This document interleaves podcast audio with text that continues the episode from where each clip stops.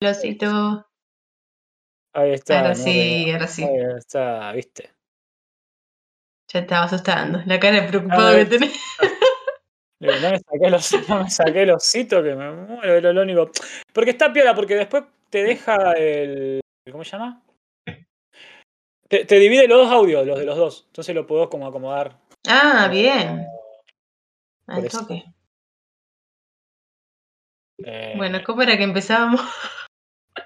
¿Cuál era la intro? Acá que. eh, la, la- la intro tiene. La intro era la musiquita. Sí, pero ¿cómo empezábamos nosotros? Ya ni me acuerdo. Eh, con, con un saludo. No me acuerdo. No sé quién de los dos tiene que arrancar. Mm, Bueno, Si arranca vos, listo. Eh, que era O arranca vos. Como, un saludo genérico sin, sin espacio, sin, sin tiempo, porque no sabemos cuándo lo están escuchando. Así que era como. Claro.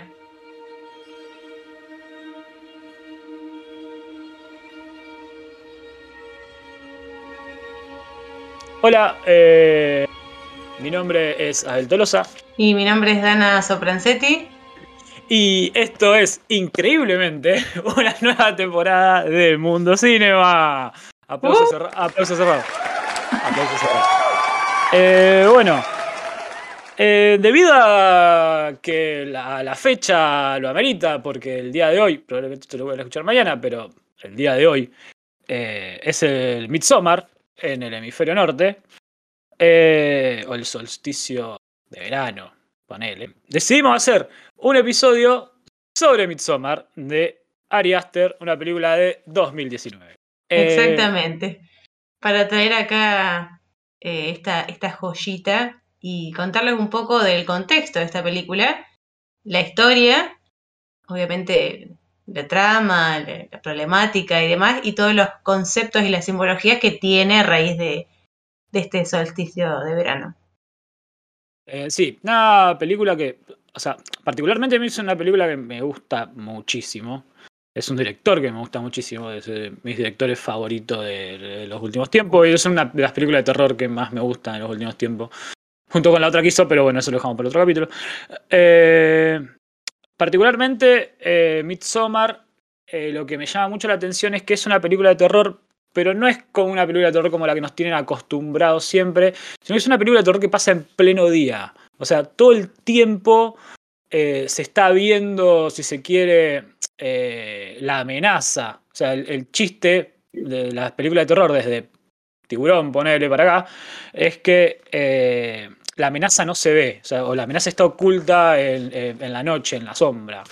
Eh, esto es todo en pleno día. Y, y tiene como, como un aura de, de- cuento de, hada infantil, de, inocencia, de florcitas, de gente vestida de blanco, de colores amarillos chillones. Y la que cuente una historia como la que cuenta es, es complicada. Está complicada. Eh, creo, creo que Sí. esa, esa parte enfermiza es lo que me gusta mucho de la película. Bien, también nombremos, bueno, la otra película es Hereditary, es muy diferente a este tipo de películas, es el mismo director, pero bueno, también sigue siendo diferente a cómo estamos acostumbrados a ver las películas de terror. Eh, Súper recomendable también para que la vean. Hereditary, ¿de qué año es? Hereditary creo que es Mm. 2016, por ahí, no me acuerdo bien. Pero 2016, 2017. Mucho más de eso no. Bien, Eh, si la Eh, diferencia, digamos, principal entre Hereditary y Midsommar es como que Hereditary es todo en una casa, o, o gran parte en una casa. eh, de- siempre la, los- la mayoría de los eventos son de noche. O sea, hay una cuestión de encierro, de no solamente de casa, sino de, miniatura, de casita, ¿no? Por el laburo que, tiene el personaje de Tony Collette. Eh, esto es campo, día, luz, abierto, todo el tiempo. O sea, eh, creo que son dos películas muy paralelas entre sí, dialogan bastante poco entre ellas, pero a la vez están como muy, muy bien armadas, muy, muy parecidas en estructura, de cierta manera, porque ambas son, digamos, personas atravesando problemas cotidianos, como una pérdida, de una manera sobrenatural, si se quiere, o, o rara. O sea, uno es la pérdida de una madre, el duelo de la pérdida de una madre, esto es el duelo de la pérdida de, bueno, de una familia, una relación. Ahora, ahora vamos a entrar a hablar de, la película de Hereditary. Bueno, entonces eh, comentémosles un poquito a los que no vieron esta película de Midsommar y a los que ya lo vieron para refrescar un poco la memoria de, de qué se trata. ¿Querés contarlo vos? Eh, sí, sí, dame una mano. Dale, listo. Dame una manito. Eh, la, sí, la trama tampoco es como muy compleja. La película básicamente nos cuenta la historia de, de Dani Ardor, que es una chica que un día, o sea, una chica que está pasando por una relación rara, digamos. Tóxica también. Sí, tóxica, a full, con, su novio, su novio Christian, que, que, ya hace unos años que están. cuatro años, nunca te queda muy claro, tres y pico, cuatro, una cosa así. Eh, un día recibe un mail de su hermana diciendo que no aguantaba más el mundo. Tiene una hermana bipolar ella también tiene como unos problemas de depresión, está medicada, digamos, eh, va al psiquiatra. Eh, recibe un mail de su hermana que le dice que como que el mundo no aguanta más, que se va a ir, quédate tranquila, vamos a estar bien, me lleva, a papá y mamá, le dice una cosa así al mail. Eh, ella se cansa de mandarle mails, lo llama al novio, que el novio está con los amigos, o sea, los amigos como que le dicen, uy, boludo, otra vez te está llamando esta piba, que hincha huevo, como que los amigos no ayudan tampoco. O sea, eh, bueno, le, contesta los mails, le contesta los mails, habla con una amiga, no sé qué. Eh, recibe una llamada de un número privado, eh, atiende, corte a Cristian con sus amigos diciéndole, che, mirá, esta piba que se apoya mucho en vos, se está comiendo el abuso. No sé, o sea, le dicen que la deje, o sea, en un tiro. O sea, Mark, sobre todo, uno de los amigos, que es como el que más le, mete ficha. Mark le mete ficha como diciendo, esta piba te está, te está volviendo loco, porque ella está loca, dejar a la mierda. Y los otros amigos le dicen, che, mirá la tesis, dedicada a tu carrera, o sea, no tiene tiempo para tener novia, una cosa así. En medio de toda esa discusión, recibe una llamada de Dani, él la atiende, Dani llorando, a los gritos, gritando, no, no, no, no, no, no. Eh, y nos muestra Ariaster en una escena cómo la hermana puso en marcha los dos autos y con unas mangueras y mucha cinta adhesiva eh, intoxica a los padres y los mata, digamos, como monóxido de carbono, y se, se hace como una especie de máscara alucinante con unas mangueras ella y se queda toda, y la cinta, sin, se venda la cabeza con la cinta, y se suicida y mata a los padres. Eh, esto nos da lugar como que Dani de, de golpe queda sola en el mundo. O sea, eh, entonces, digamos, lo único que le queda es esa relación con, con su novio, que, es, que está siempre como a punto de dejarla y no tiene huevos para hacerlo. Y es terrible. Bueno, el chabón va a la casa, obviamente, porque es el novio, le hace el aguante, no sé qué. Eh, pasan así como un, tiempito, no sé, horas, una cosa así. Eh, el chabón le dice, como que la va a despertar, le dice, me voy a una fiesta. Le dice, voy un ratito y vengo. Le dice, no, no, voy con vos, voy con vos, voy con vos. Bueno, va a la fiesta con los amigos y ahí se entera que están planeando un viaje a Suecia, o sea, a la comunidad de uno de sus amigos, de Pele, eh, dentro de dos semanas. O sea, es lo peor. O sea, el chabón es lo peor que hay. O sea, ¿cómo le a decir a tu novia que te va a Suecia en dos semanas. bueno, terrible. Pasa. Pasa todo. Digamos. Vuelven a la casa, tienen como una mini discusión. En esa mini discusión nos damos cuenta de que en realidad Dani es eh, es, como una víctima, o sea, tiene como una especie de, de, Estocolmo, porque se ponen a hablar y ella básicamente, o sea, el novio le ocultó que dentro de dos semanas se va a Suecia de vacaciones o a hacer la tesis o lo que sea, y ella le pide perdón, como diciendo, no, bueno, o sea, le hace como una especie de mini quilombo, pero le dice, bueno, está, disculpame, qué sé yo, viste. Claro, porque ella se enoja, entonces cuando él eh, le dice, no, pero ¿cómo te vas a enojar? Todavía no lo tenía pensado, ya te iba a avisar, qué sé yo. Ahí es cuando ella empieza como a decir, ah, bueno, sí, por ahí no, no, tengo razón. Entonces ya como que se, se da por entendido de que esa relación no hay mucha comunicación y que ella siempre termina cediendo. Digamos, ya ahí parece como la sumisa. Claro, claro, totalmente. Es como que ella termina pidiéndole perdón a él. O sea, le da, es, completamente psicópata. Le da vuelta la discusión de una manera donde ella le termina pidiendo perdón. Porque es como eh, la, charla. Hay, un momento donde ella tiene una charla con una amiga que le. por teléfono, que. que incluso como que lo. ¿Cómo que se dice? Lo excusa de cierta manera de que él es un forro. Dice, y si lo estoy, si lo estoy alejando, si como que si lo estoy asfixiando, pues estoy mucho encima. Amiga, tu hermana es bipolar, tus papás, o sea, y es como, no lo está asfixiando, es tu novio, o sea, te tiene que hacer el aguante, tiene, te tiene que hacer el aguante en esa, te tiene que hacer el aguante en esa, no hay forma que no lo haga. Bueno,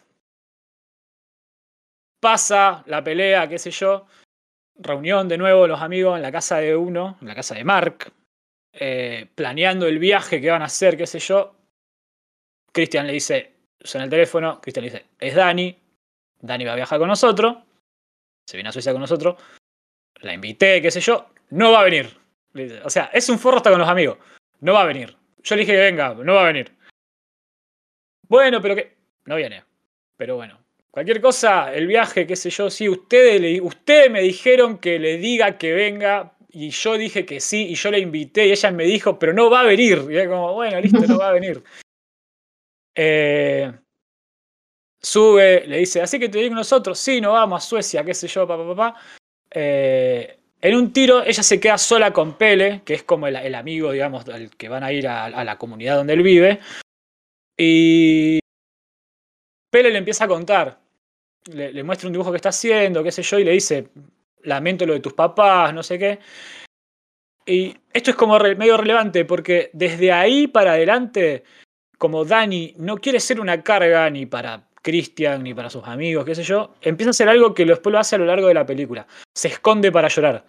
Él le dice que sus padres se murieron, le dice que, que, que lamenta lo de los papás, ella como que se acuerda de eso y se va a llorar al baño.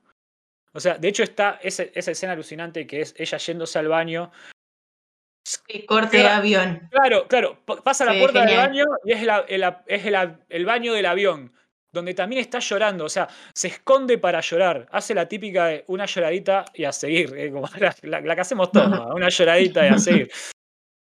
Eh, entonces, digamos, ahí, Dani empieza a tener ese patrón.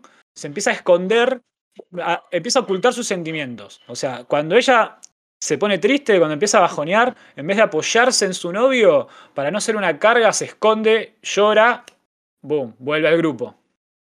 Bueno, llegan a Suecia, al poblado este, primero llegan a la provincia, que se llama eh, Hadling, llegan a la provincia, van con el auto, qué sé yo, ruta, tiene un traveling hermoso, que es el auto yendo por la ruta, el traveling que los sigue. En un tiro el auto se pierde, la cámara empieza a subir, hace un giro sobre su eje y una parte de la escena está patas para arriba. Y sigue todo ese traveling, digamos, de cabeza hasta que cruzan un pasacalle que dice bienvenidos a, a, este, esta provincia. Entonces ahí cuando pasa el pasacalle, la cámara Dao termina, digamos, de hacer el, giro completo y vuelve a estar el mundo, digamos, bien. deja, de estar de, deja de estar de cabeza. Eh, eso es como que. Es una, como una metáfora que nos da Ari Aster de que, bueno, acá cambiaron las reglas. O sea, esto es otra cosa. Esto es otro mundo. dejamos Estados Unidos, dejamos Suecia, dejamos la civilización. O sea, dejamos todo atrás llegan a un campo, dice, bueno, esta es la primera parada, conocen otra gente, gente del, pueblo de Pele, le dice, él es mi hermano tal. Ya empezás a ver cómo se empiezan a relacionar entre ellos, son todos hermanos, o sea, es como, él es mi hermano tal, no sé, somos mejores amigos desde que éramos chiquitos. Le presenta a Simon y Connie otra gente que él está trayendo también desde Londres. Eh, se conocen, se hacen amigos, se drogan juntos porque este chabón tiene hongos, o sea, les da hongo.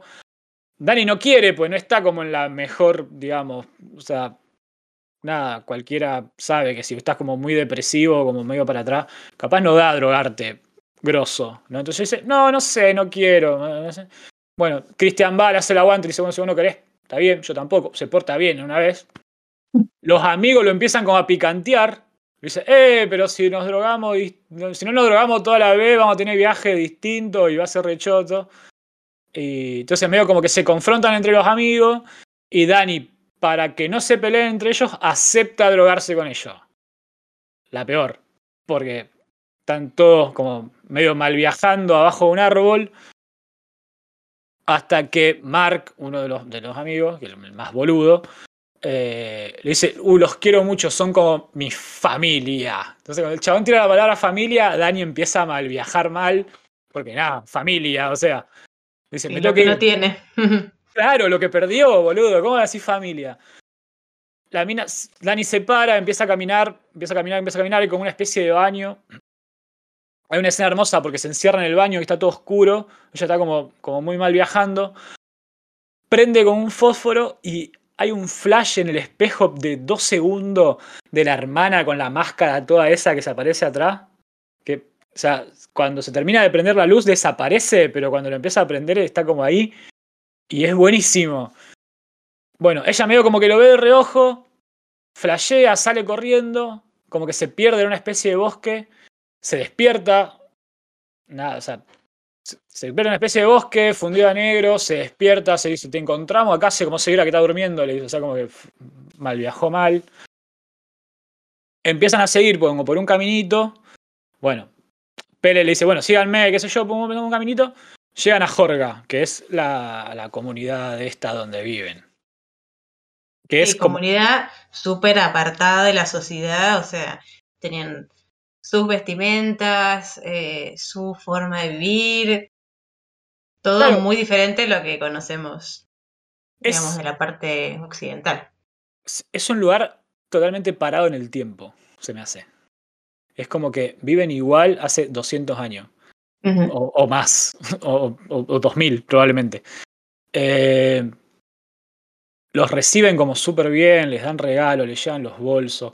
tiene, algo muy copado bueno, ahí también tenés como una especie de metáfora para entrar a Jorga, ellos cruzan como un portal, ¿no? Que es como siempre como el viaje el viaje del héroe siempre arranca cuando uno cuando pasa por un portal por todos lados, o sea, pasa siempre, desde Frodo saliendo de la casa de, Bilbo hasta no sé, mal, todos, todos. Sigfrido y el dragón entrando a la cueva, o sea, a matar el dragón. Todos, todos en todas las historias heroicas del mundo hay un portal.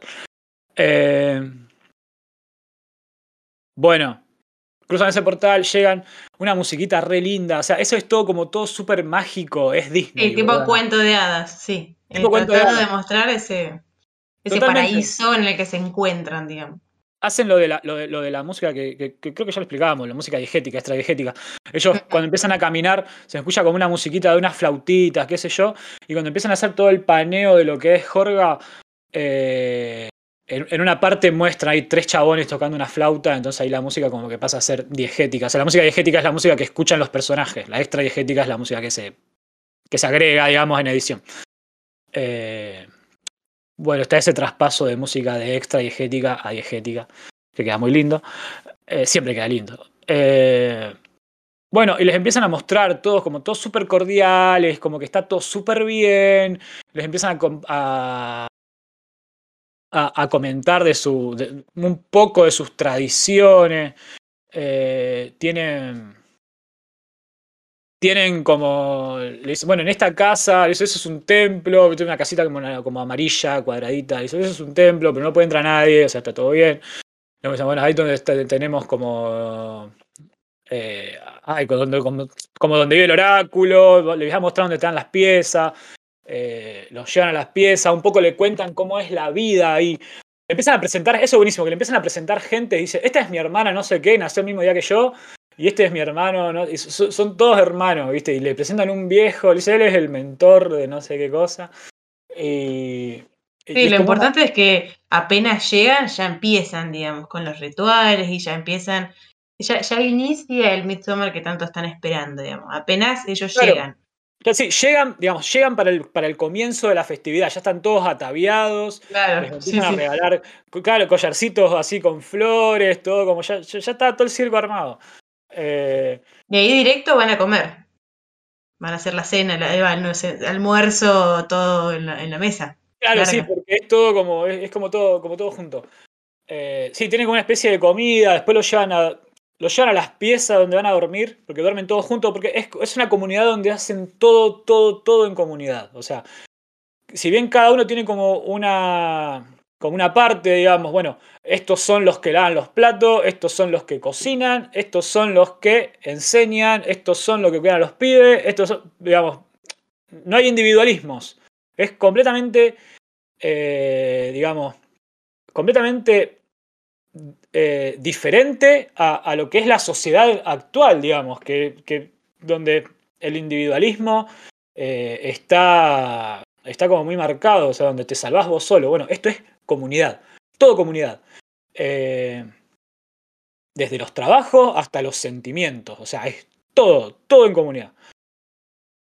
bueno, les empiezan a mostrar los van a las piezas, le muestran dónde van a vivir, dónde van a dormir. Le dice, esta es la pieza, esta es la pieza de los chicos. Le explica. esta es la pieza de los chicos. Entonces ahí Pele les empieza como a, nombrar. Dice, les empieza a contar un poco cómo es la filosofía de Jorga. Dice, nosotros vemos la vida como si fueran estaciones. Entonces, desde los cero, o sea, desde que naces hasta los 18, le dice, eso es la primavera. O sea, sos chico. No haces nada. Jugás, romper huevo, o sea, no tenés obligaciones, no tenés nada. O sea, dormís acá, nada, está todo bien. Después, desde los 18 hasta los 36, les explica él, dice, eso es el verano, es donde peregrinás. Ellos le dicen peregrinar. ¿Peregrinar qué es? Te vas de viaje. Te vas a estudiar a otro lado. Haces la facu, digamos. Tenés hasta los 36 para terminar la facu. Eh, te va Pele estaba peregrinando en Estados Unidos, su amigo estaba peregrinando en Inglaterra. Peregrinás, o sea, te va de viaje, está todo bien. Tenían que volver, digamos, a los, a los 36, vuelven, que es el otoño, porque de los 36 hasta los 54, le cuenta, es eh, la época donde se trabaja. O sea, ahí trabajamos, o sea, trabajan la tierra, enseñan, no sé, trabajan ahí en Jorga, supuestamente, probablemente lo que hayan estudiado mientras peregrinaban. Y desde los 54 a los 72, eh, de, los, de los 54 a los 72, son mentores, o sea, son viejos, son sabios. Está todo bien. Es como. Es, como medio choto porque la vejez no te da sabiduría. O sea, hay muchos viejos pelotudos, pero bueno. O sea, sos, mentor, listo. Sí, son como eso, los que guiaban el, orden del lugar, digamos. Los que decidían. Sí, vemos un montón de ahí. Entonces, a Dani no se le ocurre hacer la mejor pregunta de qué pasa después de los 72. y le hace un gesto como, ah, ya está, listo. Y dice que ah, no cagamos de risa y está todo bien, pero bueno, eh, pasan cosas. vamos para arriba. vamos, vamos para arriba. Eh, un gesto como que, se mueren y todo, ah, Bueno, listo, qué sé yo, pasó. Eh, bueno, tienen como una especie de comida. Eh, entonces, ahí es donde, donde Pele, en un tiro se van a dormir ahí en esa pieza, y Pele le dice, bueno, descansen, que mañana es un gran día. ¿Qué va a pasar mañana? Le dice, mañana es el, ¿cómo se llama el ritual? El tetuspa. Entonces se quedan todos como, ¿qué carajo es la tetuspa? No te vamos a contar se espera verlo. La tetuspa, man, qué sé yo. O sea, Christian lo mira a, a, Josh, que es como que más o menos, que Josh va a hacer la tesis, o sea, fue a hacer la tesis. Hay que aclarar esto. O sea, Dani fue como, porque no se quería quedar sola en el mundo, fue donde va su novio. Christian nunca se sabe a qué va. O sea, se sabe después, pero él como que estaba vacacionando, una cosa así. Mark va de joda. Mark va a boludear. Pero Josh va a hacer la tesis, o sea, va a hacer su tesis sobre Jorga. Entonces es como el que más informado está. Christian dice, ¿qué mierda es esto? Luego hace como una risita, no le dice que es la tetuspa, pero bueno, pasa. Al otro día hay una cena, o almuerzo, no sé, es de día siempre, no sé, nunca se sabe. Sí. Eh, como, no sé qué, man, que yo, puede ser un brunch. Eh, donde hay como, hay una mesa, o sea, como tablones, una mesa con forma de runas, donde están todos sentados. Eh, aparecen dos viejos. Bueno, uno de los mentores hace una señal a un nene, el nene va, toca la campana. Aparecen dos señores muy grandes, un señor y una señora, que se sientan en la mesa. Un trailer muy lindo, donde se van todos sentando mientras la cámara avanza, todo así como por el aire, que está muy hermoso. O sea, Ari Aster filma muy bien. Sí, esos Eh, planos abiertos son increíbles. Vamos a ver, es increíble. Eh, bueno, ese era como el comienzo, supuestamente, de la Tetuspa, no sé, nadie sabía. Hacen como, comen, hacen como un brindis con un coso, los viejos empiezan a hacer como sonidos raros, ¿viste? Y hacen así como wow, wow, wow, así, lo hacen toda la película. Es buenísimo. Eh, bueno, comen, qué sé yo, se levantan, se van, toda la comunidad los sigue, toda la gente sigue, a- bueno, ¿de dónde va esta gente? ¿Qué sé yo qué están haciendo? Los siguen hasta el borde como si fuera una especie, una especie de risco, una cosa así. Eh, están todos mirando para arriba, no sé qué. A los viejos les cortan las manos, pasan las manos como por una piedra que tiene una runa marcada. Eh, de golpe ellos de abajo empiezan a ver a la señora que se asoma.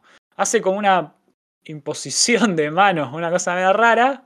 Y dice, esa señora ahí arriba, qué sé yo, ¡fum! ¡pa! Se tira y se la recontra pega contra, el, contra una piedra que hay abajo. Y es como que los extranjeros, o sea, los visitantes, se empiezan como a escandalizar. Como diciendo, loco, nadie hizo nada, nadie la quiso atajar, nadie. Y los otros se miran como diciendo, ¿por qué la vamos a atajar? O sea. En medio de toda esa confusión, se asoma el señor, hace la misma posición de mano, se tira, se la recontra pega, pero no se muere. Se quiebra todas las piernas, porque cae mal, cae parado. Y empieza los gritos. Cuando él empieza los gritos, toda la comunidad empieza los gritos, porque no solamente comparten, ahí queda claro, como que no solamente comparten, eh, digamos, las responsabilidades. Tareas, claro. Claro, no solamente Tareas, comparten las tareas, comparten sentimientos. Si al señor le duele, todos empiezan a gritar con él. O sea, a todos les duele. Es increíble eso. Aparece uno como una onda. Tengo un martillo. Es un chabón con un martillo de madera gigante. Y le explota la cabeza de un martillazo. Y tenía que morir. Tenía que morir. Y empiezan todo como. Esta gente, man, están todos loquísimos. Empiezan todo como. Hay una señora que trata de explicarle, le dice, nosotros vemos la vida como por ciclo, entonces como, ¿para qué, ¿para qué iban a envejecer? ¿Para qué iban a, pasar a la, digamos, a, hacer una molestia, a hacer una carga, a pasarla súper mal? O sea, es preferible que se mueran así y después como...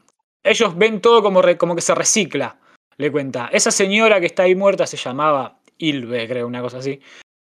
Eh, nombre, de- una especie de nombre de ac- de actriz porno noruega. Le se llamaba Ilve. Dice, esa nena que está ahí por nacer se llama igual que ella. Entonces es como que no se murió, se recicló. Porque ellos ven la vida de esa manera. O sea, explicar esa filosofía delante de una persona como Dani, que perdió a su hermana y a sus padres, es como que a ella le hace como una especie de clic. Le, eh, ahí son como los primeros rasgos de decir, bueno, esta gente capaz no está tan mal, ¿no? Entonces.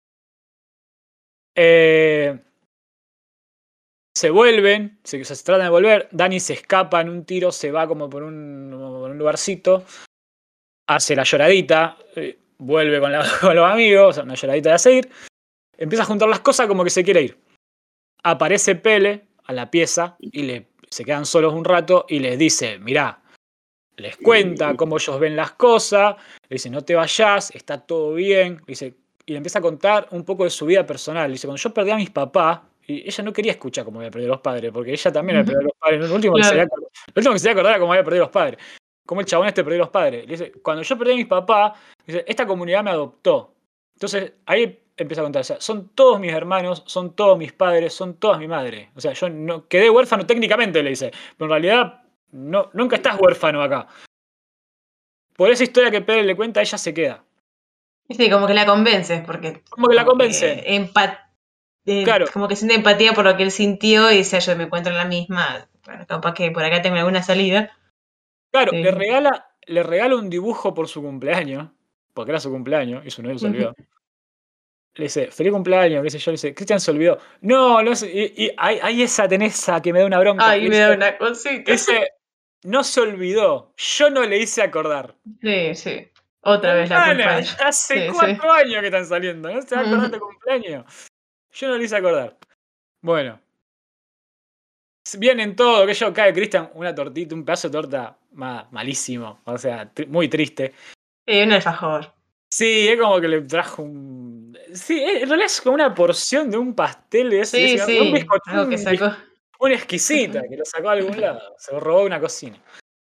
Eh, le dice que bueno, que como es todo el día de día, no se había dado cuenta que ya era el otro día. Yo te fuiste a dormir, hermano, en el medio, dale. Eh, bueno, pasa. Medio como que lo perdona, así, está todo bien. Quedó. Eh, el tema es que los amigos, digamos, los, los amigos de Inglaterra del amigo de Pele, eh, Connie y Simon, se, se espantan mal por lo que pasó, por los viejos que se mueren. Eh, ah, se me, me- se me olvidó algo. La escena de los viejos que se suicidan está filmada de una manera que, o sea, la música se corta y arranca en momentos como muy específicos y te generan una tensión y, y está filmado de una forma tan suave el movimiento de cámara y se queda tanto tiempo en los detalles, o sea, la primera señora que se tira rebota la cabeza contra una piedra y se le Ah, abre sí, la sí, cara te muestra todo. Sí, se sí, sí. todo. Y si no lo viste cuando rebota, después hay como un mini traveling así chiquitito, tuki, tuki, tuki, y está la cara de la. Mirá cómo le queda la cara, ¿viste? Y te- como, no Ah, sí, sí, sí. cara. Lo mismo el viejo. Se tira el viejo, queda tirado gritando. Plano de la cara del señor. Abrimos un poquito el plano, la pierna hecha concha. Fractura expuesta, todo así, todos gritando. Viene uno, tengo un martillo. ¡Paf! Y las. Y, eh, o sea, el golpe del martillo no se ve tan específico, pero no hay música y el sonido es tan como.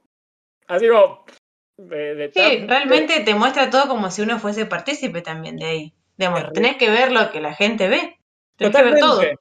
Totalmente. Después hay un plano medio de Dani de eso, que es, es un plano medio de Dani con todo el fondo desenfocado y los diálogos, digamos, las voces, como eh, con, con el volumen bajo, digamos, como si estuvieran Sí, como de- perdida, como, claro, claro, como perdida. aturdida. Sí. To- Totalmente. Ese es- esa es la, digamos, la, la sensación que te da. Y eh, Ujú. está, está filmado tan bien eso, que es como, boludo, ¿cómo se te ocurren tantas cosas?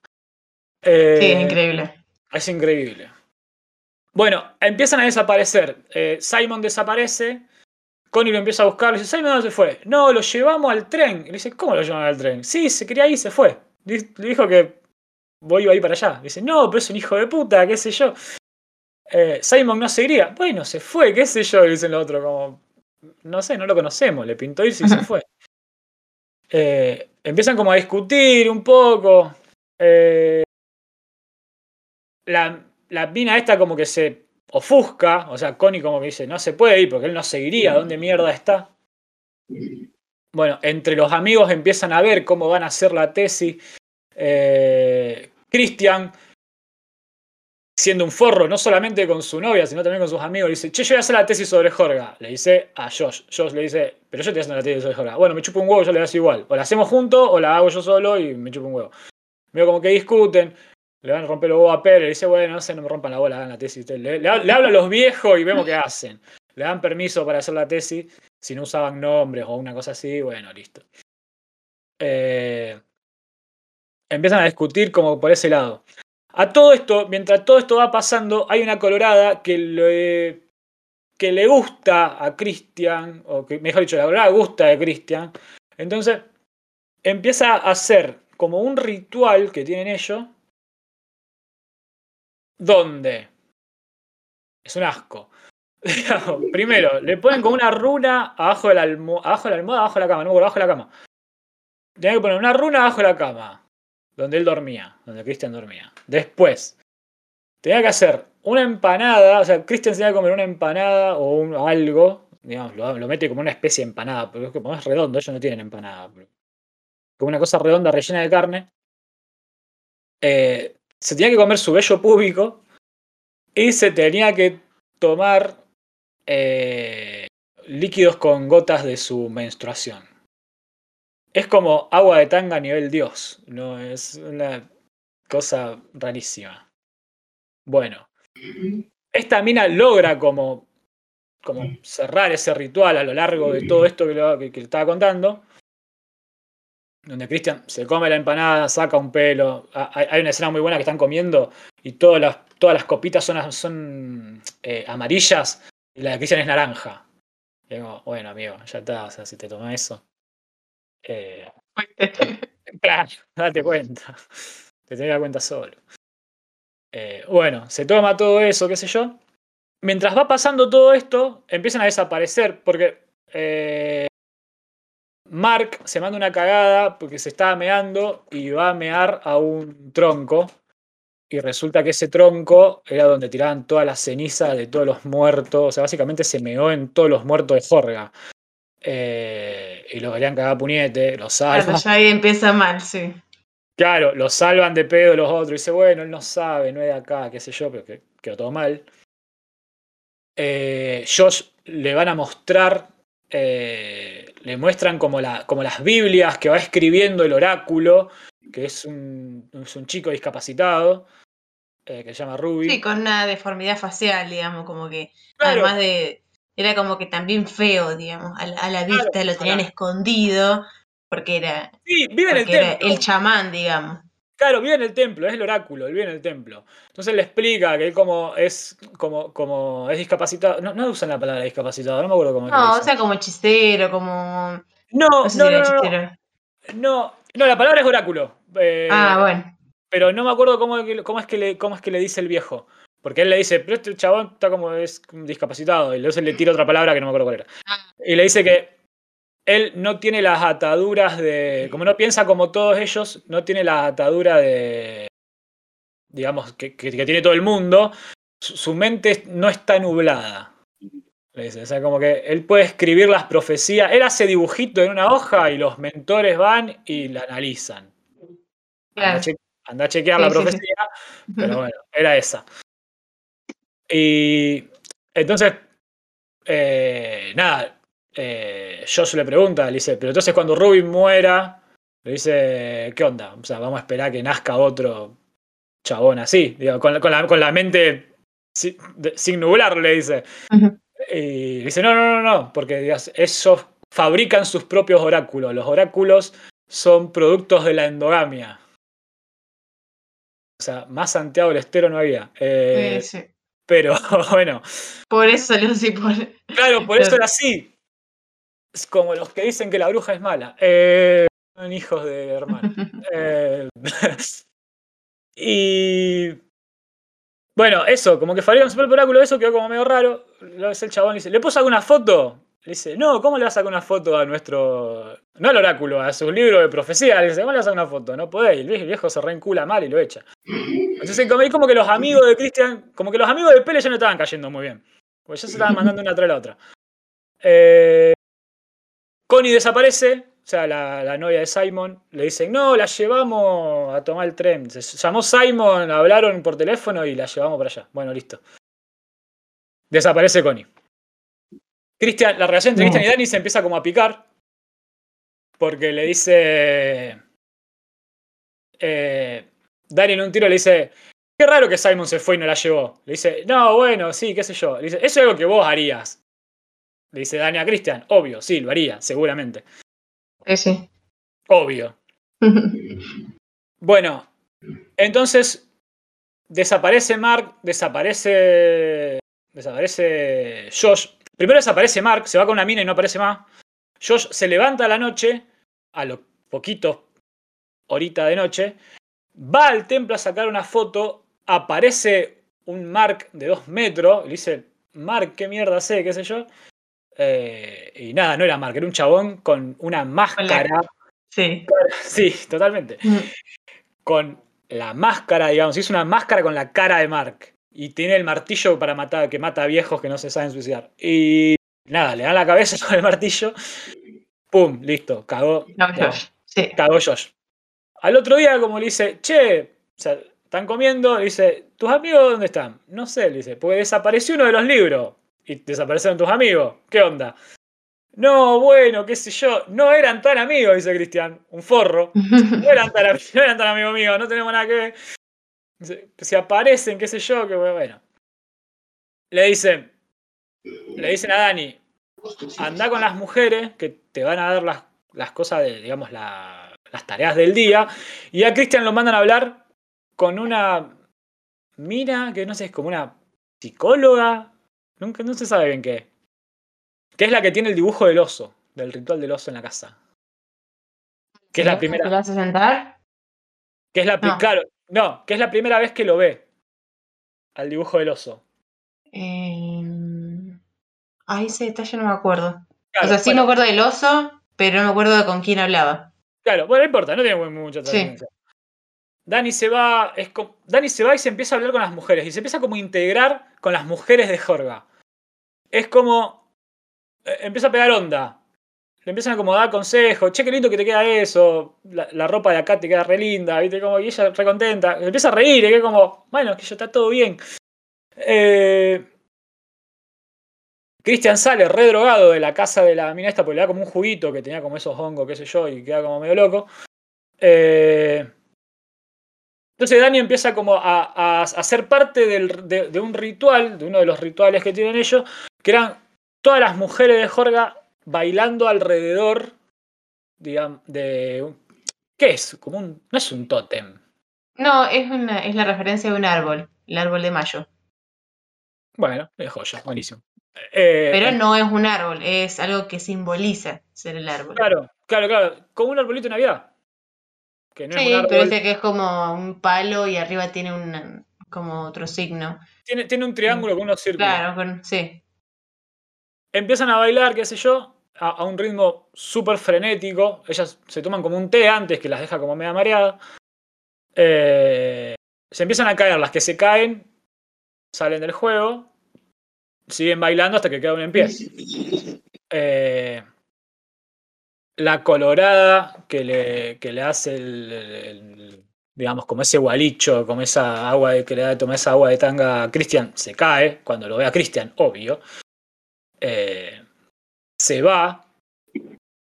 Eh, Cristian como que la mira, qué sé yo. Sigue todo el ritual, sigue todo el ritual. La última que queda en pie es Dani. O sea, ese era el ritual como para elegir a la reina de mayo, que era la, la- reina de toda esa festividad, eh, que es como la, reina de, no sé, de, la vendimia, man, una cosa esa. Eh,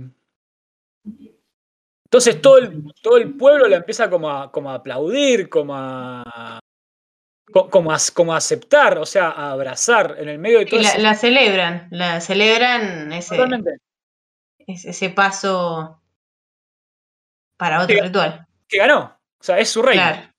Claro. Es su reina del festival. En todo ese, todo ese paso, digamos, mientras la gente la saluda y la abraza, y ese té que ella se tomó, que la dejó como media loca, eh, eh, ve las caras de sus padres, de su hermana, en el medio de la multitud. Viene Pere la chapa, una cosa que súper random, nada que ver, adelante del novio encima, que el novio está redrogado, pero bueno, está ahí. Estaban todos re drogados. Tanto redrogado, pero tu novio está ahí, boludo, dale. Eh, bueno, básicamente la, la película e- es, como que ya medio que cierra ahí. Ella pasa a ser la reina de, la reina de mayo, el ritual como que sigue. eh, en el medio de toda esa confusión, como que se concreta el encuentro de esta colorada con Christian, que básicamente ella tenía como permiso para, para, para garchar, digamos, básicamente. La comunidad le había dado permiso para garchar. Entonces se arma Sí, todo en como una- realidad para, para, para fecundar, digamos, para, Para pro- para procrear. claro, para procrear, sí, le habían dado esa Claro. tarea, digamos. Ya tenés Claro. cierta edad, bueno, ya podés fecundar, podés ya tener podés tener un hijo, claro. Ah, terrible. Eh, se concreta ese ritual como una especie de capilla, o sea, está, o sea, lo llevan a Christian, lo, lo sacan de la mesa, lo, le cambian la ropita, le ponen una ropita más como la de ellos, lo llevan a la capillita, está esta chica acostada como una especie de lecho todo con flores, pues toda la película es todo con flores, todo muy colorido. muchas señoras alrededor de ella, donde Desnuda. están todos desnudas, están todas desnudas. Lo desnudan a él, empieza, digamos, empiezan a marchar adelante de todas las señoras que le agarran la mano a la piba mientras está, o sea, una cosa como súper incómoda. Eh, pero bueno, era el ritual.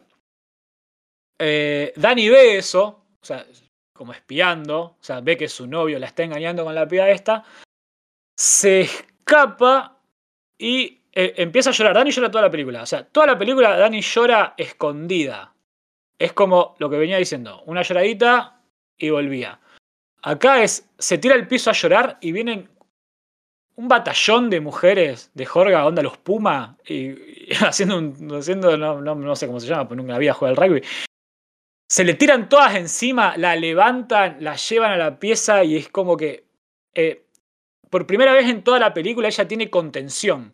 Pero no contención de su novio, que un forro, contención de mucha gente, o sea, contención de muchas mujeres que la están abrazando y como en, Jorga todo se comparte, las tareas, los sentimientos, el garche, o sea, todo, todo es comunitario, ellas, al ver que Dani eh, no se calma y, empieza como, como hiperventilar y un montón de cosas, ellas empiezan a sufrir todo ese dolor con, con, ella, o sea, empiezan a compartir ese sentimiento de tristeza con, con esta piba, que era su reina, pero bueno, o sea, también es es una manera de adoptarla, ¿no? De integrarla a esa comunidad. Eh, bueno, los rituales siguen, eh, entierran como una carne en una. en la tierra, digamos, la llevan a otra parte. Entonces, ahí te empiezan a, te empiezan a contar cómo es. nos empezamos a dar cuenta en realidad, no a contar, porque no, no es de esas películas que son dos personas sentadas hablando, contando lo que pasa. Eh, empezás a ver cómo era el ritual. El ritual terminaba con nueve sacrificios, que eran cuatro voluntarios del pueblo de Jorga, cuatro extranjeros, que en este caso son Simon y Connie, que no se fueron a ningún lado, o sea, los, estaban más muertos. Los secuestraron y los mataron.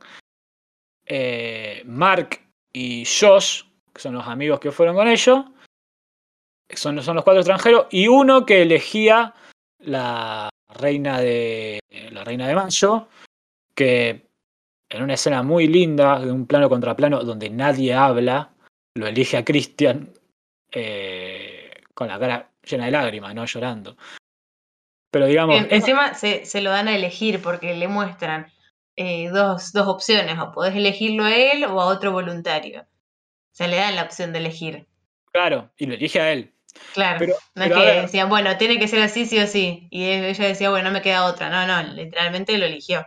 Claro, pero a ver, la película, eh, amén de todas estas cosas que pasan, es sobre una relación. Es sobre una relación que está terminando. O sea, es una, es una mina que está atravesando un duelo, una pieza atravesando un duelo, pero a la vez, eh, digamos, Christian todo el tiempo la está por dejar, pero nunca tiene huevo para hacerlo. Porque nada, es un cagón. O sea, él por la vida, cuando vos ves cómo se porta con sus amigos y cómo se porta con su novia, te das cuenta que él por la vida se porta así. No es que porque ella está atravesando un duelo que no la quiere dejar.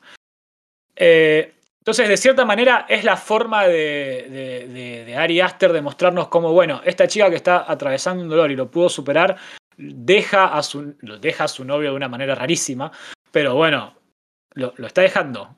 Y de forma definitiva, digamos. Muy definitiva. El último ritual es agarrar al, digamos, todos estos sacrificios, estos nueve sacrificios, el que ella elegía meterlo adentro de la piel de un oso, ah, no sabe por qué, eh, meterlos en esa capilla, digamos, amarillita, hermosa, cuadrada, eh, triangular, y prenderlo fuego. Y ese es, eso, digamos, eso es como termina, ese es como el, último ritual y es el final de la película. Es, nos muestra que Dani encuentra lo que había perdido una familia y esa contención que nunca tuvo. un lugar donde, donde pertenecer. Totalmente. Estaba perdida también. No tenía dónde ir. el último plano es un plano medio de Dani riendo, que una de las pocas veces que ríe en toda la película. Pero, a ver, yo la primera vez que la vi es como que, bueno, se ríe de que mató a este forro. Eh, después con el tiempo te das cuenta que en realidad no es que ríe porque muere Christian, no, no es que ríe porque, bueno, eh, me saqué encima eso es este lo que tenemos, claro, eso lo queremos nosotros como espectadores. Claro, no. E, ella ríe porque es como que, bueno, e, encontró su nueva vida, encontró su comunidad, encontró su familia, eh, encontró un lugar donde realmente pertenece y ya no está sola en el mundo. O sea, un lugar donde ella se pone triste y vienen un montón de mujeres a abrazarla y a compartir su dolor, donde todo se comparte, eh, la tristeza, la felicidad, el garche, todo. Eh, eso es, digamos, el, plano final lo que quiere decir eso. O sea, si hay que hacer uno de esos videos pelotudos de, YouTube, viste, te explico el final de. Eh, los que suele hacer, no sé, alguno, no importa, no más nombre. Eh, yo creo que sería ese el final explicado de, de Midsommar. la felicidad que ella siente al, encontrar su lugar y no a sacarse la gente que tenía encima, sino a esta nueva familia. Eh, la película trata de eso. Es, es alucinante, es larga, es larga. Sí. Pero está muy bien filmada, es muy llevadera y no sé, tiene un mensaje que a mí me gusta mucho. Sí, sí, está muy bien contada y Aster lo que hace es como eh, todo lo que nos está mostrando a veces eh, nos lo muestra desde un punto de vista que quizás no compartamos esas ideas, pero dentro de la historia podemos empatizar con los personajes, podemos también querer que tal cosa le pase a un personaje, querer que, no sé, eh, se encuentre Dani en un lugar mejor. Eh, necesitamos también esa idea de, empezar a proyectar en los personajes. Como que nos podemos introducir en la historia más allá de lo de, lo, de todo lo horrible que nos esté mostrando, va, horrible para nosotros porque estamos por fuera, pero dentro de la comunidad no, no era tan horrible. Digamos que, que los, los viejos se, tiren, se suiciden y pensan toda esta cuestión de, de lo sagrado en comunidad. Bueno, es toda una forma de vida, que al parecer cada uno que está ahí adentro ha tomado la decisión de quedarse.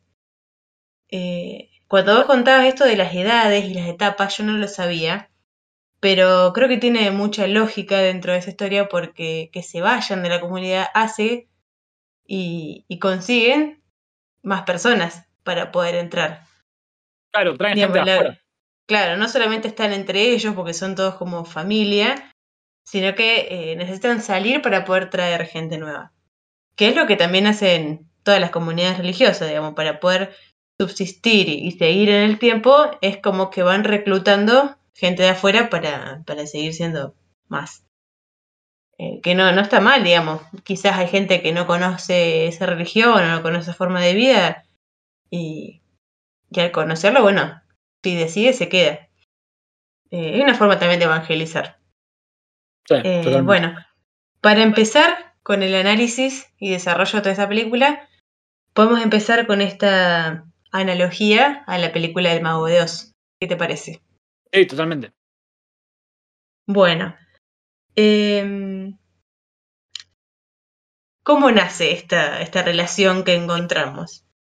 Hay un plano en la película Midsommar que es cuando, cuando Dani, bueno, les va a informar a los amigos que va a ir al viaje y se encuentra con Pel y toda, toda la historia. Eh, de fondo podemos ver en el escenario de, la casa de Mark una heladera. Que a veces quizás esta está un poquito borrosa, digamos, está desenfocada. Fuera de foco, un poquito. Claro. Se ve claro igual. Sí, sí. Eh, y también es la, la escena un poco oscura, bueno. Arriba de esa heladera tenemos un cuadro chiquito pero muy importante. Chiquito pero poderoso. Eh, bueno, en este cuadro tenemos a un espantapájaros. ¿Y qué es lo que nos remite directamente a un espantapájaro? Si estamos pensando en todo este mundo de, eh, de cuentos de hada, de, de, lo que sea paraíso, quizás se nos presente la película de Mago de Oz, porque dentro está el personaje eh, del espantapájaro. Bueno, si empezamos a recordar la historia del Mago de Oz, eh, podemos encontrar muchas relaciones directamente con esta película. En principio, eh, tenemos a Dorothy. Dorothy es la personaje principal de la película del Mago de Oz, que podemos relacionarla con Danny.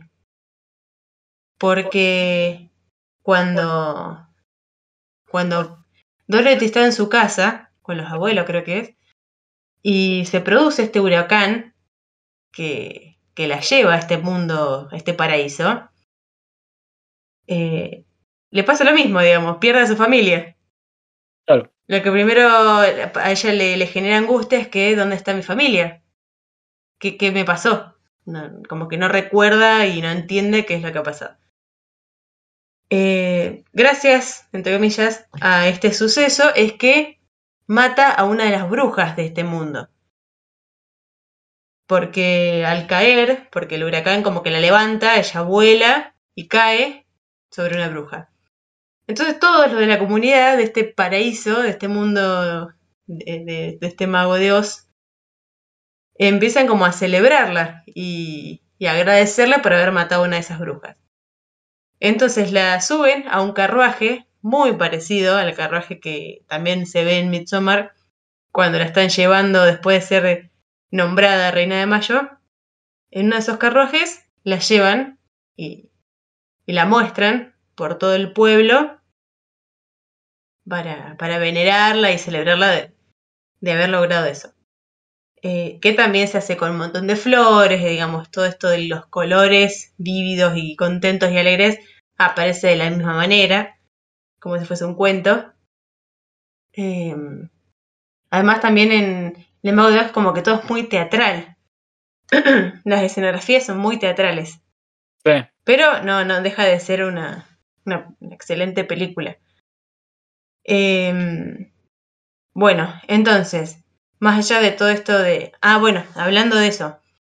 Este viaje que hace Dorothy a través de un huracán, a través del, del giro y de las vueltas y de las patas para arriba, digamos que una persona hace cuando vuela, digamos, es lo mismo que sucede cuando nosotros vemos ese traspaso, que hablaba recién Abel, cuando vemos que ellos viajan hacia esta comunidad con el giro de la cámara.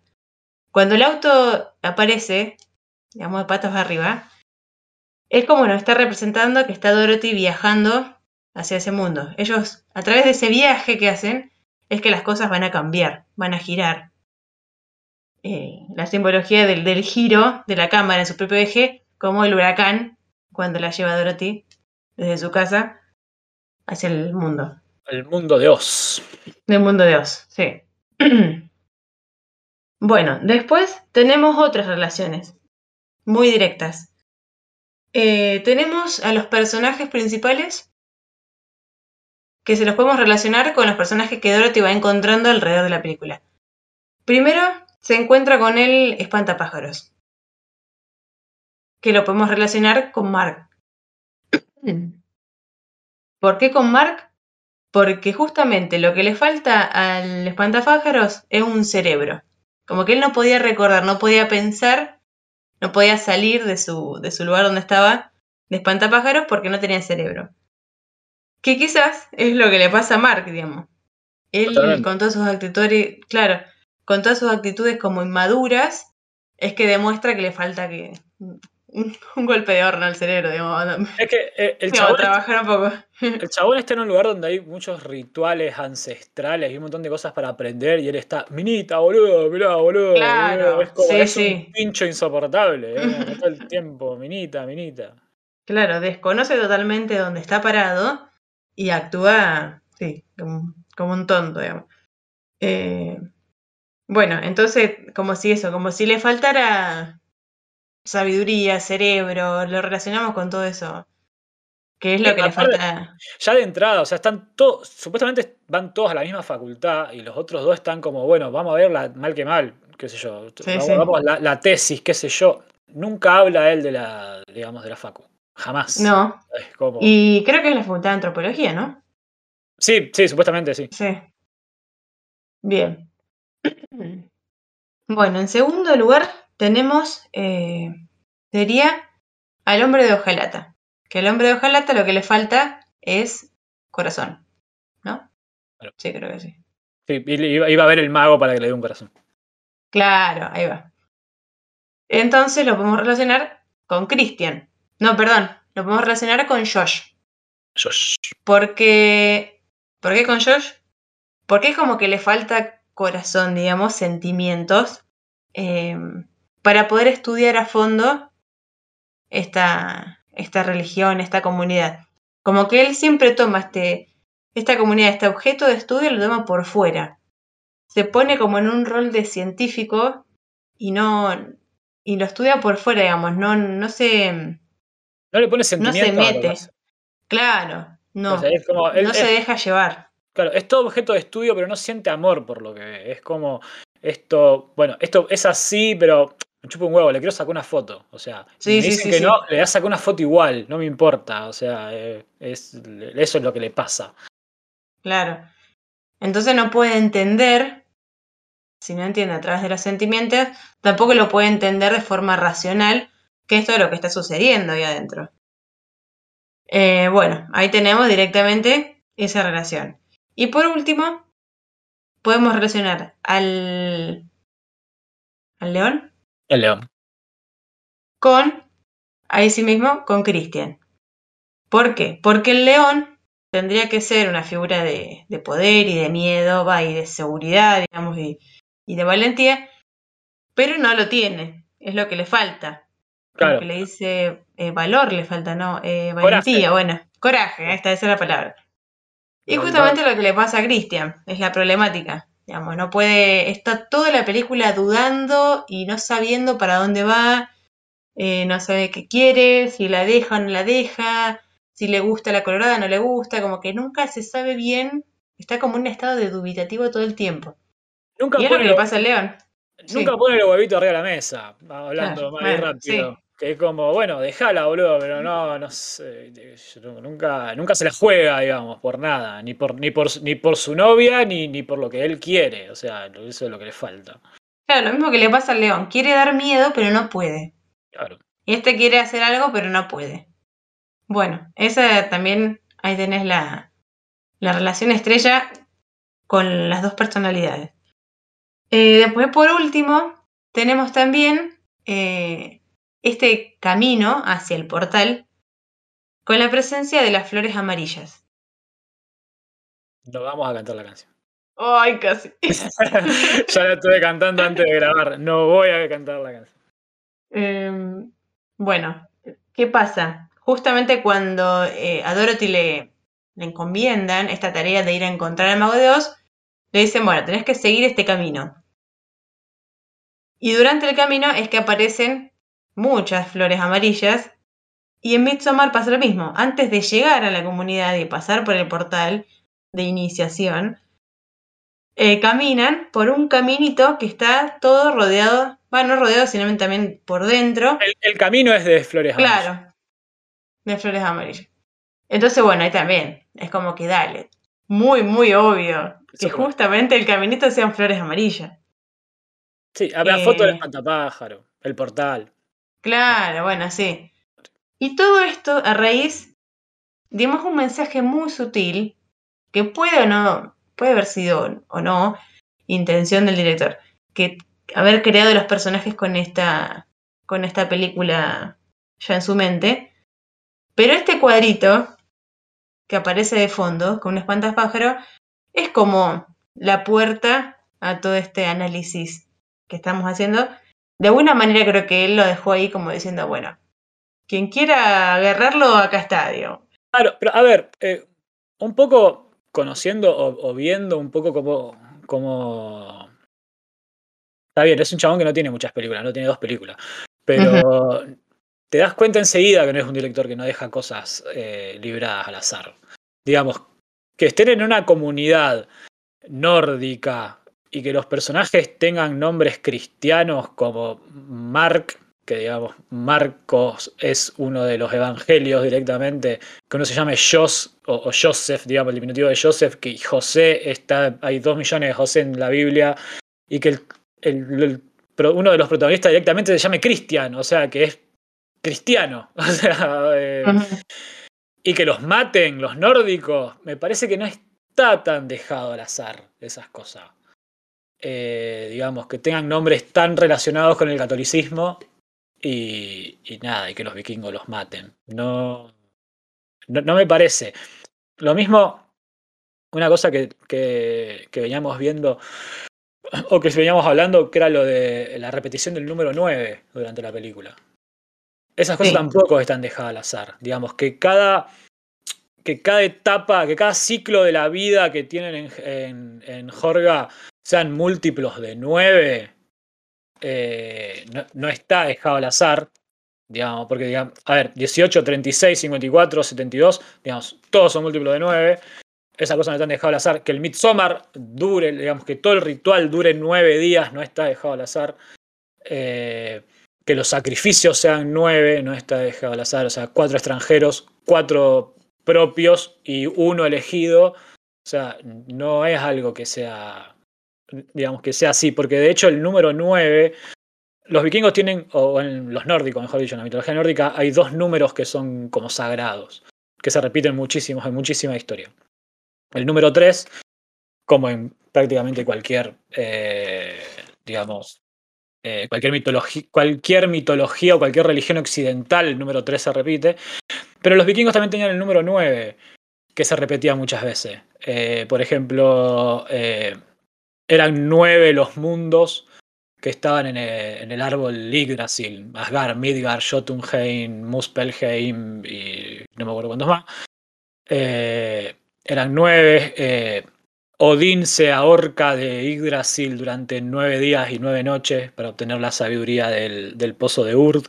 Eh, Thor cuando muere envenenado por, por la víbora gigante, da nueve pasos antes de morir. Entonces eh, es un número que se repite mucho y entonces que se repita también en Midsommar no, no, es azaroso. son las cosas así como, como labura como que, que, están muy buenas. A mí, a mí me... Yo me quedo con una libreta mirando la película y me vuelvo loco. Eh, Bien, bueno, entonces hablando de simbología, podemos empezar a hablar también de lo que significa la primavera en esta película. La primavera, más allá de que sirve para que haya flores, mm. está hablando de toda esta cuestión de del renacer, de la reencarnación, del cambio, de todo lo nuevo. Digamos, cuando, uno, cuando algo florece se dice que de la muerte se crea vida. Entonces es como todo el ciclo que ellos están siguiendo de bueno, hay que morir para que el que está, para la que está embarazada tenga, tenga el hijo y el alma se vuelva Siempre se, vuelva a reciclar, decía. siempre desde la antigüedad se relacionó el invierno con la muerte. De hecho, eh, cuando empieza la película, está bien, la película empieza en invierno, con, o sea, como vos suponés que con la muerte y el invierno, sí. Como uno tiene un imaginario, digamos, de cómo sería un país nórdico, ¿no? Nieve, tormenta, así, qué sé yo, y está acá están en Suecia y está todo solcito. Eh, pero las primeras escenas son en Estados Unidos donde hay un invierno y hay una tormenta de nieve furiosa todo el tiempo. Y las muertes de los padres de Dani se dan en ese contexto de, de invierno, de muerte. De hecho, cuando empieza la película hay un dibujo al principio con una musiquita súper de cuento de hada, donde, que, donde si le prestas atención te resume la película. Porque está dividido justamente como en cinco partes. Y la primera, hay un cráneo gigante en el cielo, como vomitando nieve, sobre Dani y su hermana y sus padres flotando como en el aire. Eh, su hermana y sus padres están como atados o unidos por una manguera y hay como una como un esqueleto. No me acuerdo si está tocando algo o está como bailando. Eh, digamos. Y todos los otros cuatro cuadros son todos con sol, porque ya es la parte de la película, digamos, la parte de la historia donde ya, donde ya viajaron. Eh, entonces, eh, digamos, el primero está como relacionado con la muerte, así como furiosamente. el, invierno siempre estuvo asociado a eso. La primavera es el renacer, es como, bueno, ya pasó lo feo. que no, porque el invierno es hermoso, pero. Hablando de estaciones, podemos también eh, resumir lo que veníamos hablando antes de todo esto de qué significa el solsticio de, verano. Digamos, de forma científica eh, se puede explicar que el solsticio de verano es como un, un día, bueno, justamente cuando es, eh, acá el 21... Eh, sí, no, porque ese fue el de invierno. Nosotros tuvimos el invierno el 21, las celebraciones de, digamos, de Midsommar, las verdaderas, donde no matan a nadie, eh, porque Jorga existe, o sea, el poblado de Jorga existe, y la celebración de Midsommar existe, es hoy. O sea, es, es precisamente hoy. Ellos tuvieron el solsticio igual el 21, calculo yo, como nosotros. Que es el. Para ellos sería el día más largo. Nosotros tuvimos la noche más larga del año, ellos tuvieron el día más largo del año. Claro, eso significa también solsticio. En el invierno es la noche más larga, o sea, significa que la noche, o sea, durante todo ese, toda esa temporada, la noche es más larga que el día. Y después en el solsticio de verano, eh, justamente nos habla de eso, de que el día es más, larga, es más largo que la noche. Y en la película pasa eso, están todo el tiempo de día. ¿Pero por qué? Porque realmente eh, hay más horas de día que de noche. sí, es una, cuestión, digamos, de, de, hemisferio. O sea, es, es como, el, nada, el verano de ellos es así. Saben tener, capaz, seis meses de, de día y te querés morir. Si tú tenés seis meses de día, ¿sabes qué? No duermo nunca más. Eh, está rico. Bien, entonces, bueno, también por eso eh, justo ubica esta, esta historia en este contexto y por eso la, la película se transcurre a plena luz del día todo el tiempo porque justamente el solsticio es eso. Pasa de que el día es más largo que la noche. Después está el equinoccio, que es cuando eh, justamente equinoccio significa como equilibrio. El día y la noche tienen las mismas horas. Es la, es la media estación. Claro. Es otoño, primavera. Es, digamos, es como el solsticio es invierno, verano, el equinoccio es primavera, otoño. eso mismo. Sí, eso lo aprendí. Bien. bueno, eh, bueno, Midsommar significa eso también. Sí. Midsommar significa solsticio de verano. Sí, en, la, en, los subtítulos, los únicos subtítulos que yo tenía, que, encontré sincronizados, eh, cada vez que decían Midsommar lo, lo traducían como eh, Día de San Juan. Terrible, porque era como los, los cristianos cuando, cuando invadieron, digamos, los, las tribus paganas ponían sus, sus, celebraciones encima de las celebraciones del, del pueblo conquistado, digamos. Entonces, eh, el día de San Juan lo pusieron sobre el día del, del solsticio. Entonces, lo traducían como, como día de San Juan, ¿no, hermano? No, no. Ponele Midsommar, sí, está todo bien. No pasa nada. Bueno, eh, a mí también me gustaría hablar sobre, justamente nosotros hablamos de todos estos rituales sagrados y de por qué se hacen de estas formas tan raras, pero todo tiene un significado. De, alguna, de algún lado sale, no, todo es producto de la imaginación de Ari Aster, sino que se ve que se ha informado bastante y a través de estudios y historias de las religiones se pueden, se pueden entender de qué forma se han, eh, ¿cómo se dice? Se han pasado con el tiempo, ¿cómo se dice cuando vos lo... Transmitido. Ahí está. Eso, justo, correcto en el tiempo se han transmitido de esa manera y no de otra, digamos. Cuando uno habla de rituales, habla de repetir un, el inicio, digamos. Eh, como, como dice, dice que siempre se piensa en cómo hicieron los dioses, así hacen los hombres. Entonces, según las escrituras y según la, esto de las generaciones y la cómo se transmiten de generación en generación las sabidurías y las ciertas costumbres y los rituales, es que de esa forma se tiene que seguir. Eh, por eso mismo es que en un hecho sagrado se necesita de, dice, de la coexistencia de las dos esencias puras, digamos, de lo sagrado y de lo profano. Por eso mismo es que se elige a Christian para poder, eh, para poder fecundar en el cuerpo de una de las, de, de las mujeres de la comunidad. Porque local. para que, claro, porque para que ese hecho, ese ritual se concrete, tiene que ser así. Para que un hecho sagrado se pueda cumplir, tiene que, eh, tiene que, eh, tiene que estar partícipes las dos partes, digamos, por dentro y por fuera. Una vez que este hecho se, se realiza, hay que desechar lo profano. Entonces por eso también lo sacrifican, como agradeciendo que hizo un bien a la comunidad. Eso no se dice en la película, sino que se dice en la historia. Claro. Pero justamente pasa así, en la película también. Digamos, tiene otra Sí. intención en la película porque sabemos la, la relación con Dani y demás. Pero así Diga- se lo, se lo entiende.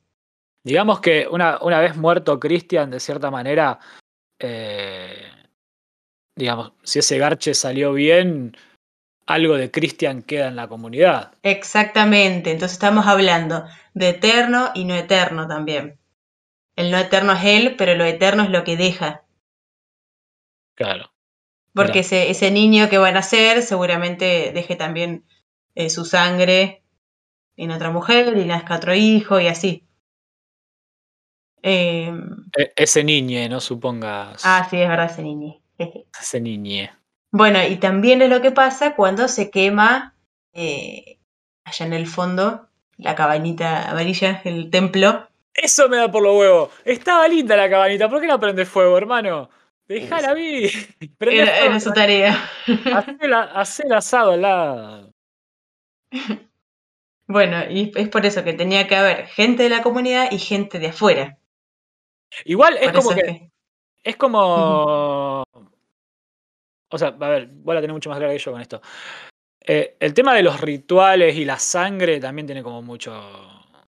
Como mucho que ver. Y sí, sí, eso tiene que ver desde la época de, de siempre, digamos, como que cuando invadían los romanos, invadían eh, otras, toda esa onda de los vikingos, bueno, la sangre de un, de un rey eh, tenía que dejar hijo para que esa sangre siga cumpliendo como su, su tarea de, de seguir eh, mandando, de seguir eh, colonizando lugares. Viene de toda esa historia hace muchísimos años atrás, que también puede ser que venga de antes de Cristo, digamos, o sea, mucho, mucho atrás. Cuando la sangre era importante, o sea, el hijo de tal tenía que cumplir cierta, cierta tarea, cier- tenía que seguir los mandatos de tal. Sí, hay cosas aparte que es como. eh, Y había sangres que no se podían unir, digamos. incluso, incluso en el vocabulario se le daba, como no sé, eh, pacto de sangre, ¿viste? Entonces es como que Sí. ya, ya poner la palabra pacto de sangre ya es como, bueno, es como esto es súper serio, porque es- hay sangre en el medio. Me hiciste Eh. acordar con la sangre cuando los viejos se cortan las manos y dejan su propia sangre en la piedra. Claro. A ver, muchos rituales ahí tienen sangre. La, la- la sangre de la piba en el vaso. Eh, También. O sea, es como. Nada, sangre, por todo lado. Genial. Esa, esa es una manera también de dejar huella. Y no en cualquier piedra, digamos, no es que se, se cortan la mano y la dejan en... Esa piedra es sagrada porque la han elegido justamente para cumplir eh, esa tarea. Digamos, Claro. esa, esa piedra después no, no la van a poder... eh, ah, bueno, usamos otra piedra para los próximos que se mueren. Queda Claro. el registro de ellos, Bueno, digamos. No la limpian con SIF después de que los viejos. No, no, no. La No deja. creo. Se limpia sola. Sí, sí. Es como la huella, el registro que queda de, de ellos vivos. No, más allá de la escritura. Y la piedra que, con la, en la que caen también es piedra sagrada. Porque esa piedra está puesta ahí eh, justamente para que le quite la vida a la persona que se tire. Avísenle al viejo que apunte mejor. Porque Claro, no, así. No le, La no le- no estuvo saliendo. No le estuvo saliendo. Tenía un solo laburo, hermano, dale. Eh, sí, yo creo que ya está. Más Sí. o menos el, el análisis. Sí, sí, sí. Eh, a mí lo último que me queda como de, de Midsommar que, que me gusta mucho es, eh, digamos, el tratamiento que le da la película a, lo que es el, dolor del duelo o, algo así. O sea, que es como las últimas veces que la he visto, como que me he dado cuenta de esto. Que capaz antes no. Eh, digamos, ese tratamiento del dolor y, y, la individualidad que se le da a la, a, la sociedad, que le da la sociedad al duelo, a lo que sea, con, no sé, como esos carteles de viví, boluda, viví, viste, o sea, salida, que, son insoportables. Eh, digamos que, eh, que le esté tratado de esa manera, como que Dani encuentra un lugar donde se maneja el dolor de, de, una forma de que, a ver, eh, hoy en día no se habla mucho de, de, depresión, ni de duelo, ni nada, porque es como que la gente se espanta, ¿viste? Es como que si vos, o sea, cuando vos preguntás a alguien cómo andás, al toque vos esperás que te diga bien. O sea, si te dice, no, mira, ando más o menos, y te empieza a contar alguna, eh, uno, viste, como que la, gente como que se aleja o no, o no, no, no quiere como meterse en la mierda. Y, está bueno, digamos, cómo está tratado el, dolor del duelo, de, la depresión en la película, de esa comunidad que en el dolor te contienen y hasta comparten lo que te pasa. Eh, que no es algo, me parece una crítica a la sociedad de, digamos, de ahora que precisamente hace eso, ¿no? Como que eh, el viví, boluda, viví.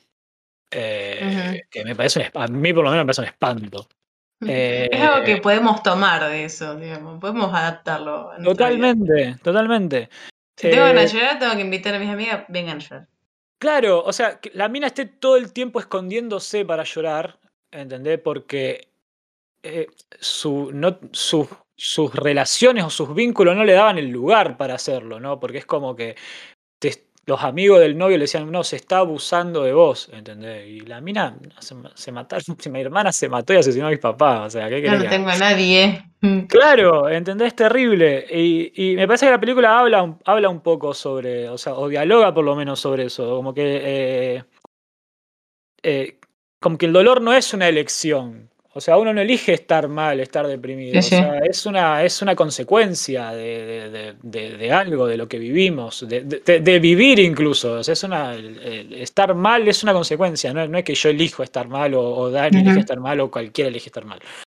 Y me parece que ese mensaje que da la película es genial. O sea, que si uno está mal no lo tiene que reprimir. O sea, no, no, no digas estoy, ¿cómo andás? Bien, ¿entendés? Y listo. Y capaz no, la está pasando como el orto. Eh, Nada, les quería meter esa última como reflexión que me había quedado de las últimas dos veces que vi la película y me pareció una genialidad. sí, sí, eh, es muy sutil y, muy delicado con esos temas. Los trata muy bien. Sí. Sí, sí, sí, sí, sí, Me gustó mucho. Así que bueno, yo creo que ya por hoy podríamos ir eh, cerrando. Se hizo, medio, larguero. Se hizo largo, lo queríamos hacer más corto, disculpen. Pero bueno, es Midsommar. sí. Midsommar. Lo amerita. Lo amerita, obvio. ¿Cómo, cómo, ¿Cómo sigue esto? ¿Volvemos? ¿No volvemos? Este capítulo colgado. Podemos volver, o podemos Nada, sí, vamos a volver, vamos a volver, no se sabe cuándo, pero eh, esto fue una sorpresa y el próximo seguramente también lo sea. Seguramente el otro dentro de seis meses. Ahora sí, ahora va a ser una sorpresa la plancha, hijo. Pero bueno, sí, la idea es seguir haciendo. Mientras coincidamos y nos den los tiempos, la idea es seguir eh, haciendo análisis. no, vamos a hacer los anuncios parroquiales porque no tenemos película, pues no sabemos cuándo va a salir. Sí, no, olvidé. Y, pedirle un cafecito a mí no me da la cara. Así que. Mm, no, no. Así que. Omitir. Omitir. Intro no. No, no, no, no, no, no va a pasar. Pero. Sí, no sé. vamos, vamos a hacer, vamos a hacer. Vamos, vamos a hacer, sí. Esa es la intención. Pero bueno, aprovechen lo que hay. Por eso, está bien que este sea largo entonces. Bánquense la hermano, porque no saben cuándo va a volver el otro. Y después rompen los huevos. Che, boludo, vos tenías un podcast, vos no lo estoy haciendo. ¿Viste? Tiene un capítulo, la concha de tu madre. Bueno. Bueno, entonces les agradecemos por haber escuchado hasta acá. Si tienen alguna recomendación, lo pueden hacer. Sí. Arroba, arroba, arroba Dana Soprancetti. Ahí van todas las recomendaciones. Acepta DM, se manda lo DM, todo lo DM que quiera. Eh, nada, eso. Y bueno, y nos vemos la próxima. Hasta luego. Un beso enorme, adiós.